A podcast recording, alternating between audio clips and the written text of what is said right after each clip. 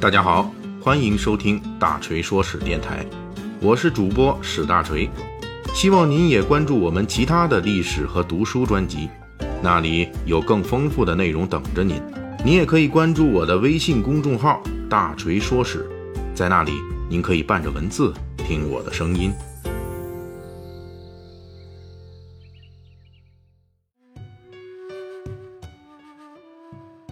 最近几期咱们这个《水浒细节解密》啊，聊的都是《水浒传》中的各类官员、当官的。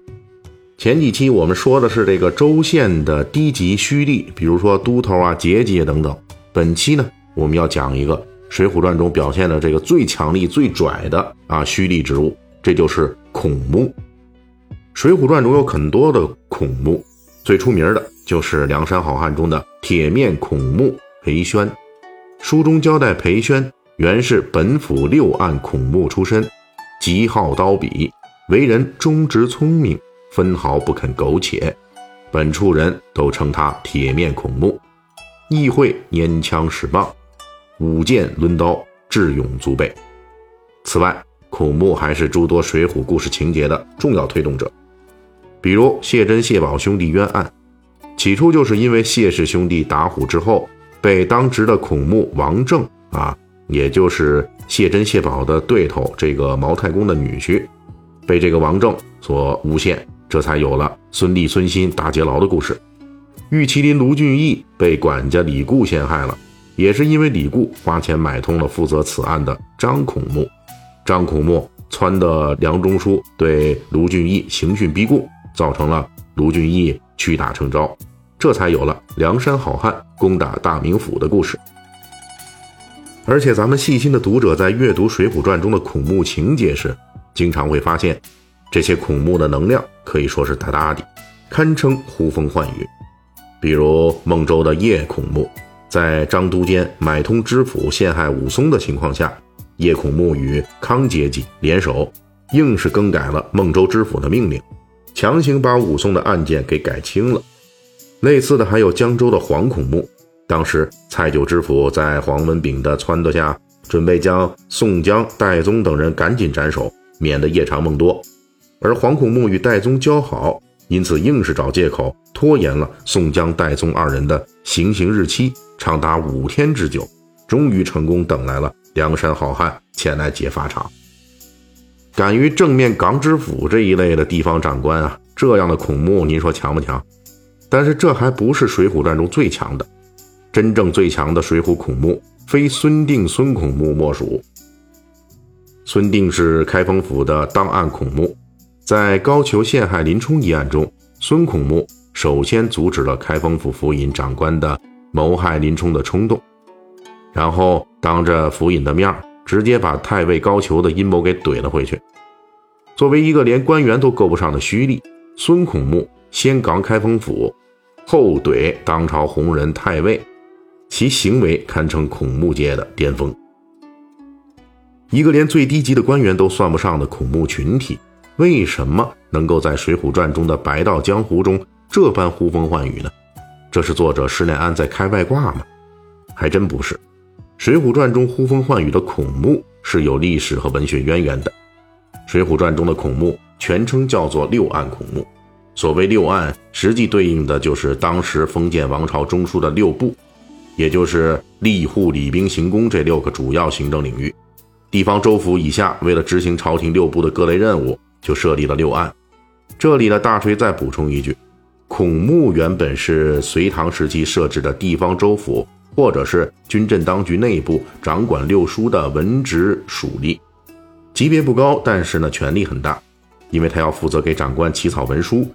征收核算税务以及各类的官营业务的巡查管理等等，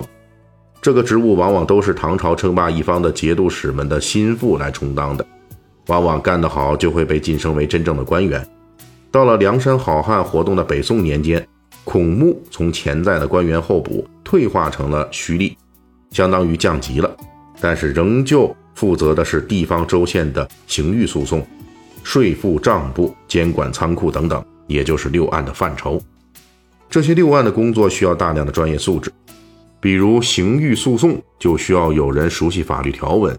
赋税账簿的催缴督查，不仅需要掌握专门的算学，而且还要拥有充沛的当地人脉。宋代就规定，如果地方长官收缴纳税不足额，或者是拖延了时间完不成任务，长官要扣钱，孔目也要受罚。不仅如此，由于孔目在宋代是一个对于六案事务的泛指，因此孔目的工作还是很多的。比如有专门替长官管理书信交往的，还有专门替长官收发文书的。这些事情不仅繁杂，而且专业性也很强。州府长官们根本玩不转，常常是推给孔目来执行。因此，很多孔目都是由长官们的心腹或者当地的豪强来担任。空降下来的长官们，往往对于这些专业性的业务缺乏相应的知识，这就让出身于当地的孔目们有了巨大的活动空间。毕竟，专业性事务性人才总是离不开的。知府大人固然是官高爵显，但是呢，他一旦得罪了具体经办的孔目，明天的司法文书谁来写？今天的税收谁去收缴？州府的日子还过不过了？古典小说《水浒传》恰恰反映了。孔目们利用自己的专业技能，牵着州府长官们的鼻子，按照孔目的意愿来行事。比如江州的黄孔目，在想方设法为宋江、戴宗等人的死刑执行拖延时间时，并没有直接上来就反对立即执行死刑，而是找了各种借口来说服蔡九知府，而且这些借口都是能拿到台面上来的。蔡九知府问：“明天砍宋江脑袋行不行？”黄孔目说：“不行，因为明天是国家忌日，也就是某个前任皇上驾崩的日子。按照宋代规定，行刑不能在忌日里进行。”蔡九知府又问了：“那么后天行不行呢？”黄孔目回答说：“也不行，因为后天啊是中元节，也就是鬼节，全国都要过这个节日，不适合执行死刑。”蔡知府说：“那么大后天行不行呢？”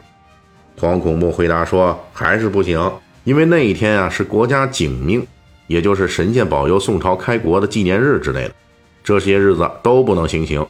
啊，请注意啊，其实这个黄孔目啊，在这段拖延大法中使用的托词，也就是因为各种国家忌日而搁置司法判决之类的说法，在当时北宋末年的司法实践中已经逐步被废止了。这是因为什么呢？越到王朝的后期。”这死的皇上越来越多，各种忌日啊什么的讲究积累的也就越来越多，发展到最后呢，隔三差五就有这么一出。那这么多国家忌日都要放下工作，这一年下来，所有的国家忌日啊、国家警命啊之类的都得缓期，那各界的工作就没法开展。但是呢，蔡九知府是官二代出身啊，他是这个当朝权臣蔡京的第九子。他呢是真不懂这些东西，一听说国家忌日不能行刑，真就被黄孔木给忽悠住。在这里呢，大家不妨设身处地的想一下，如果咱们自己是领导，你手下有这么一人，要负责很多专业性领域的工作，比如司法呀、财务啊、文案呐等等，这些知识你都不懂，而且这个人呢还可能是你的亲信，那么当你在做决定的时候，会不会认真考虑这个人的意见呢？好了，本期的这个《水浒细节解密》，我们就说到这儿。